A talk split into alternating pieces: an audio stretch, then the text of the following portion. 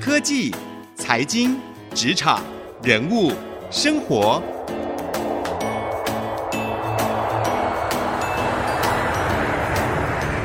创意领航家。听众朋友您好，欢迎收听 IC 之音主客广播 FM 九七点五创意领航家，我是节目主持人朱楚文。今天呢，我们为各位邀请到的这一位哦，非常的厉害，也非常的特别。她呢是台湾奥美集团董事总经理谢欣慧小姐啊，我们都称她为 AB 姐。在公关界应该无人不知，无人不晓。她光鲜亮丽的背后，其实有很多的辛苦，而她也把她这些辛苦所淬炼的智慧，最近出了一本书哦，叫做。董事总经理的三十个思考。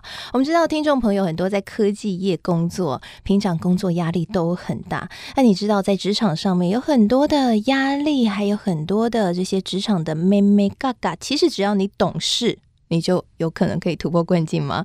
我们今天一起欢迎 Abby，欢迎 Abby 姐。你好，各位听众朋友，大家好。然后美丽的初文，你好，看到你本人我好开心哦，我小小粉丝一个。我看到 Abby 姐才开心。嗯、Abby 姐本人呢，就是哇，真的散发出这个非常有智慧。我看了这本书，其实我很感动哎。嗯嗯。Abby 姐，其实大家对你的印象都是。高挑美丽，然后挚爱已经到达了这个我们说很难念的这个董事总经理，不是要念委屈大家了，念 董事长一点念不出来，对对。但其实你是南部人，对不对？对，我高雄人，土生土长高雄人。我是到大学的时候才北漂上来念书，然后念书念完四年之后，最后留在台北到现在。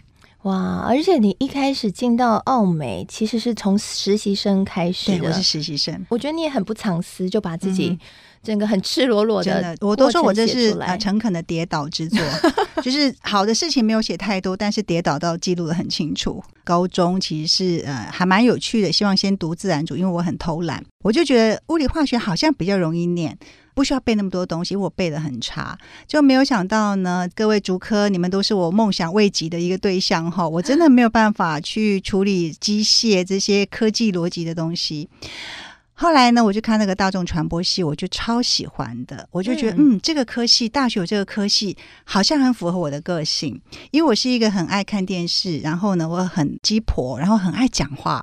这个大传系挺有一点我的兴趣的倾向的，所以我就转了一个文法商主。重考，然后考上了丹江之后，我其实一直在找我可以做什么，因为我希望我能做的一件事情，很小很小的梦想当中，就希望做的事情是我自己感兴趣跟我爱做的东西。然后我在大船的四年当中找了四个实习的工作，所以广播也是其中的我一个实习的对象哎、欸，我曾经在汉声电台实习过 然后我在我们学校的影棚实习过电视的作业，嗯、那我在中国时报的高雄县的啊、呃、中国时报的特派处。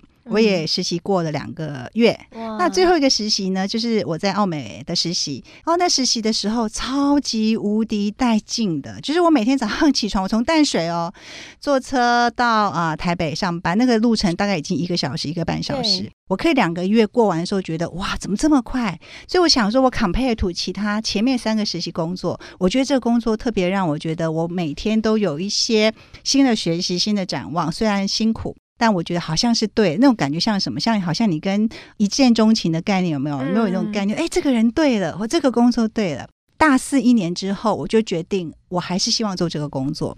所以我其实在，在啊大四毕业的时候，我就找了原来我在实习生的时候录用我的主管，我说：“哎嘿嘿，我要毕业了耶，我有没有机会可以再回来这个 team 里面去帮你的忙？”哈。但其实真的没有很顺利。当时我老板，事实上他想要用我的时候，其实整个公司的大老板是有别的考虑的。毕竟，呃，欧美在这个环境当中是个外商的公司，对大学生刚毕业，其实相当就是土土的学生样哈，英文又不是顶好，大老板有点点担心。所以我事实上一开始来录应征这个工作的时候，其实我并没有被录取。我这个小老板锲而不舍的跟我大老板说服，试试看好不好用用它。所以我老板真的后来说，好吧，那可以用一个工读生的价钱。我得到这个机会，根本就不管是工读生不工读生的价钱了，我就说好，我愿意。可是其实实习生的工作跟正职的工作扛的责任。跟服务的客户 KPI 工作量其实真的都是相当大的。开始工作的第一年、第二年，其实有点 overloaded。其实我遭遇到一个非常大的困境，就是我在自己一个没有办法 deliver 我的一个正常工作的情况之下，然后我又不求救的情况之下，我就撞了我人生第一个很大的撞墙期。嗯、这撞墙当然除了工作表现，我的自己的情绪。那我觉得最重要的事情是我生病了，所以刚刚提到甲状腺亢进，所以我其实有回家。去治病，治病之后我才回头过来。我老板说：“啊，你已经离职回家了嘛？哈，那三个月治的怎么样？要不要再回来帮忙？”那我想想，所以我这老板对我算是有恩嘛？哈，那只是回来帮忙一下。所以我其实离开奥美。回来做 contractor，签了一个三个月的 contractor，就跟过去的客户跟的 team 都不一样了，感觉起来好像一个 total refresh。那 refresh 的结果像归零，那个当下的归零，把过去可能以前觉得负荷不了或是没有办法解开的谜题，那个三个月的很清空的自己的内心跟头脑之后，好像整个人 totally 就翻转了。那三个月后，我那个案子做完了，而且做的超好的。我老板说：“你要不要留下来？”嗯、我觉得，哎，好像奇怪，我这次好像跟过去不太一样，哎，就是我也敢要问问题了。嗯、后来我发现说，哎，这很有效，哎，你就很自然而然的用你的，哎，事情尽力就好，但是不过度逼迫自己的情况之下，反而结果比我过去两年多做的还好。所以我在那个当下，我就嗯、呃，再继续留下来，一直做到我到。Director 的 level 就是我工作前后期加起来八年的时候，遇到我的天花板，我就去念了我的硕士。因为我原先并没有钱去念硕士，嗯、所以我是自己把过去工作八年前存完，嗯、存完钱再把我这些钱投资自己，完成了一个第二个阶段。哇，听众朋友听到这边有没有觉得非常的有共鸣呢？其实刚刚 Abby 有分享了，他是一个对于他的工作非常有理想，而且他真的遇到了自己很喜欢的工作，但是实际去。尝试了之后，确实非常戏剧性，宛如是电视剧的剧情的一样的 转变啊！一个从南部上来北漂，没有钱、没有背景的一个小女孩，如今存了钱，在为自己投资她的学历之后，到现在做了。这一间公司的董事总经理，其实，在工作上面，我们听众朋友很多在主科，压力很大哦。之前不管什么 Dcard 版啊，哦或 PTT 版啊，就看到好多工程师在上面就分享说、嗯、啊，我虽然年薪好几百万，但是呢，我们工作时间很长，工作压力很大哦。其实大家都很需要去面对这个工作压力到底要怎么解除的议题。Abby 姐常常都在面对客户要 present 嘛，哈、嗯，或者是呢，工作压力也非常大。嗯、你自己后来觉得突破的关在哪里？嗯，把工作当做是一个工作本身，或者是你把工作当成是你的兴趣跟呃生活意义的延伸，我觉得这两个目的会让你在成长的过程当中做一个不同的选择。可是每一份工作都没有一百分的，你一定要理解，有七十分的喜欢已经是一个梦想中的工作。所以回到现实面来看的话，就是你要看你喜欢这份工作的本身的这个 proportion 占在你自己的整个工作的比例上面有多少的比例。拜托，把七成八成的这个喜欢的部分，把它发挥到一百分，把它做到最好。让你老板看到你，但是你一定有两三成这个工作你可能不顶喜欢的。就像我刚刚提到，我为什么第一段在奥美会这么的痛苦，是因为我的专长本身，我其实比较是做策略、做愿景的人。我最不会做的事情就是做 Excel 表格。可是当我刚刚提到的，我过了这个撞墙期，我过到另外一个山头去之后，我发现做经理、做总监之后的工作比较多，都是在想象做一个创意。你发现，哎。你最困难的工作有人在帮你处理的，可是你正在做你擅长工作的时候，其实那个东西就是一路冲天。如果你可以知道你自己兴趣是什么，而这个工作已经满足了你一大部分的，那你必须要让你的二三十 percent 这个可能不是你顶喜欢，或是不是你顶擅长这样的工作，让它变成是一个中性无害的部分，就把它做完就好了。嗯、你不要求自己这个地方做的多完美，因为这个地方你做不到完美也没关系，只要你的这个七十 percent 或六十 percent 或八十 percent 的工作，你把它变成一百分，你就会 outstanding 了。所以刚刚 Abby 姐讲到一个很重要的地方啊，就是如果你觉得压力很大，很有可能是你卯足了全力，把所有的力气都用在所有的工作上面。或许你可以调整一下。把这个工作里面你认为你比较擅长的部分哦，或者是那百分之七十你比较喜欢的部分，聪明的把力气先大部分运用在那个部分哦，表现的出色就好了。抓大放小或许是一个方法哦。是哦。那休息一下，广告回来，我们要继续更深入的聊一聊。哎，你知道吗？其实有时候工作上面压力的来源，尤其是我们听众朋友很多是工程师哦，很可能都是有一些人际的妹妹嘎嘎搞。不清楚，待会下半集节目再邀请我们董事总经理 Abby 姐来跟我们聊聊，怎么样才可以聪明又懂事。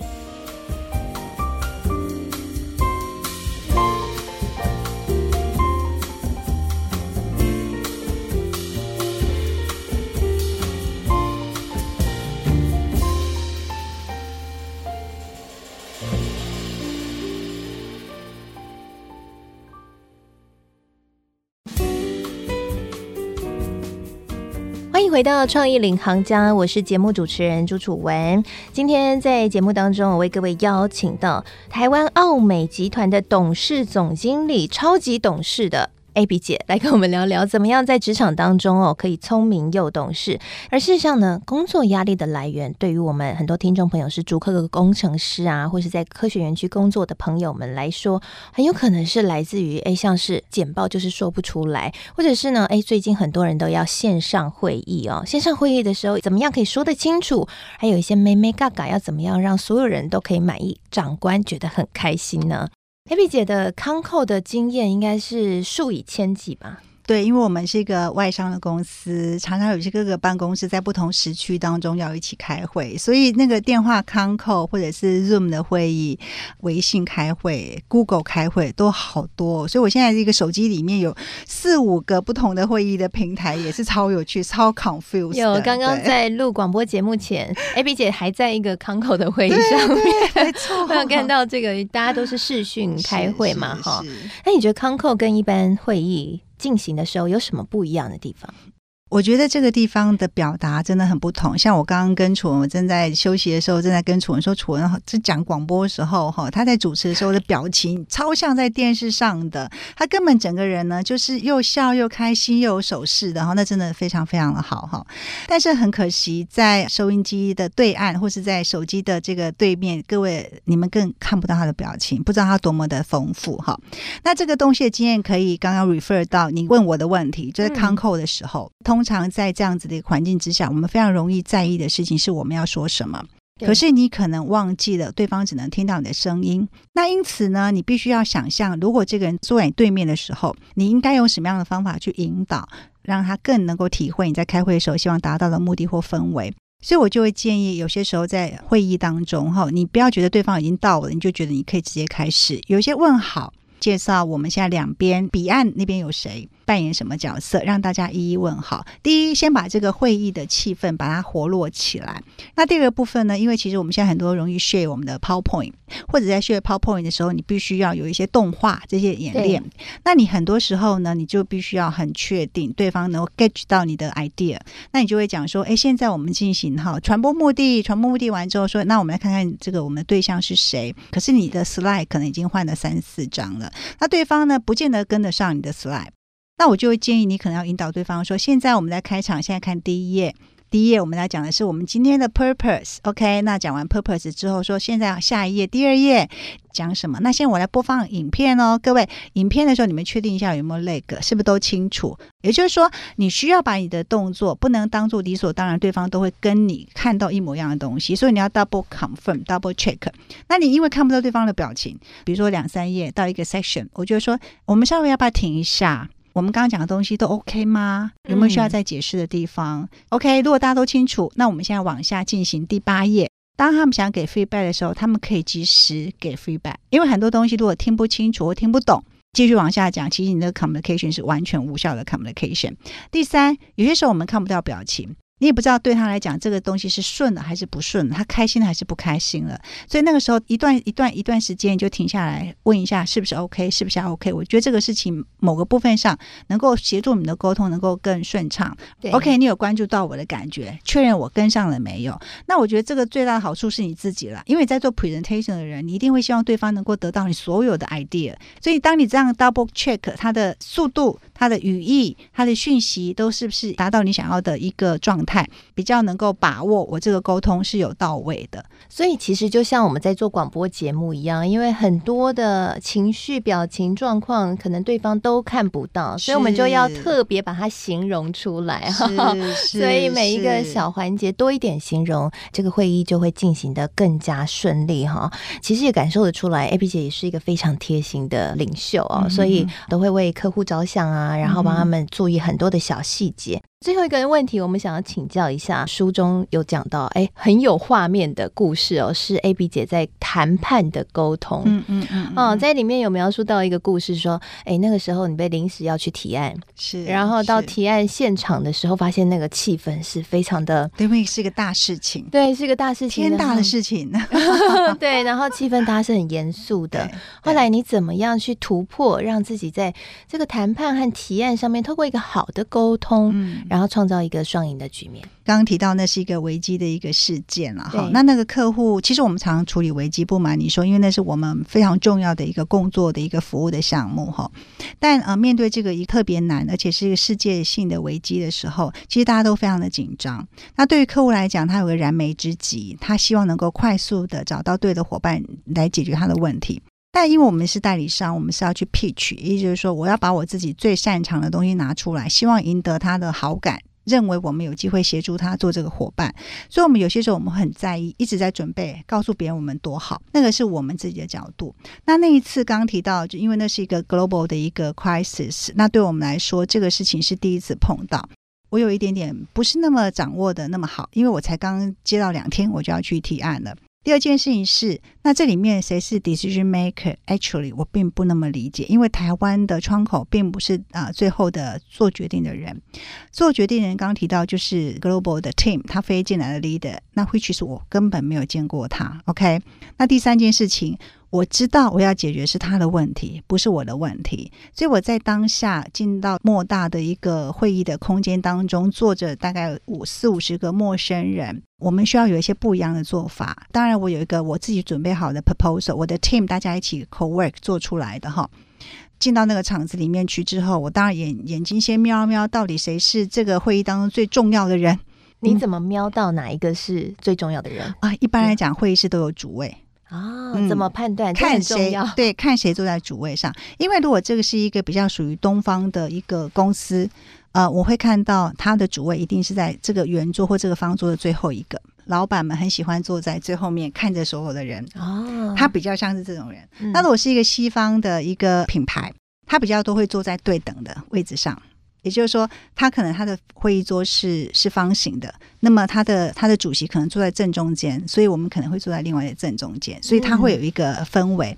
其实有些时候你进去看那个人身边被围着最多的人，他在讲话，大家很注意聆听的，那也多半 double check 一下，可能都是 decision maker。所以那天我一进去，大概看了一下，我就知道哦，这位可能是在现场当中最重要的这个 decision maker。OK，我们就先自我介绍。那这个自我介绍来讲，算是。跟他们的期待不太一样，因为呃那个事情太肃穆了，所以大家比较不会在那个过程当中比较主动，而是被动等客户交代工作。但那次我的 approach 比较是不一样，我们进到整个团队坐定之后，我直接去找他换名片，不是等人家介绍这是谁谁谁，我就走过去他面前，然后跟他说我今天我是谁谁谁，我们的团队在这个地方，然后准备了什么样的资料，可能要跟你来做报告，这样希望你等一下可以告诉我们你的需求，你的状况是什么？OK，客套完之后就坐定了。然后介绍完之后坐定了，坐定了之后呢，一般来讲我们就会说，那主持人开了场，那我们就开始做报告。那我那次的报告比较特别，因为我觉得说我的时间只有半小时，我要讲什么重点才会到达我的我的重点的呃定位，因为我的台湾窗口告诉我。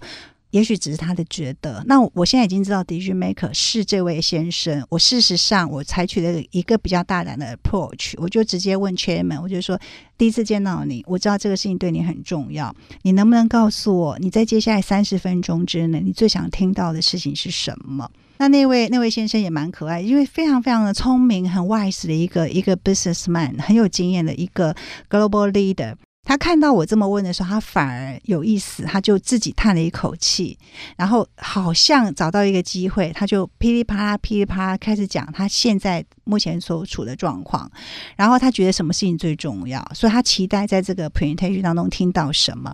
他讲了三分钟的这个过程当中，我已经在整理，脑子里已经开始像电影一样在 review 我的 deck。这个 deck 当中，他刚刚讲这个 fit 这个，他讲这个 fit 这个，这个东西讲这个 fit 这个，那我就在我脑子里面演过一次之后，我说好，那我这样知道，我就说。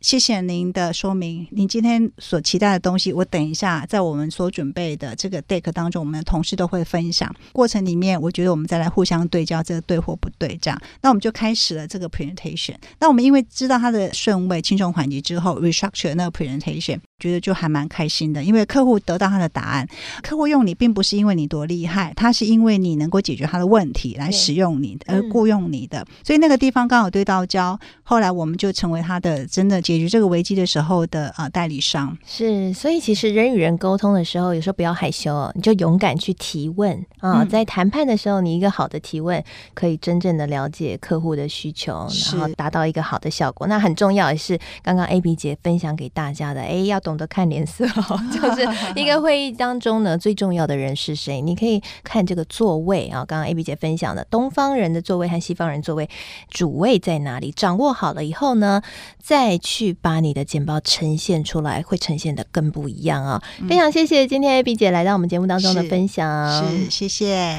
相信呢，透过 AB 姐的分享，各位在职场上面，不管是面对压力，或者是与人沟通，都会更加的有方向了。那如果你想要知道更多的细节，或者是呢，对人际这一块真的就是不太了解，你想要更懂事的话，欢迎可以参考《董事总经理的三十个思考》，是由时报出版社所出版的了。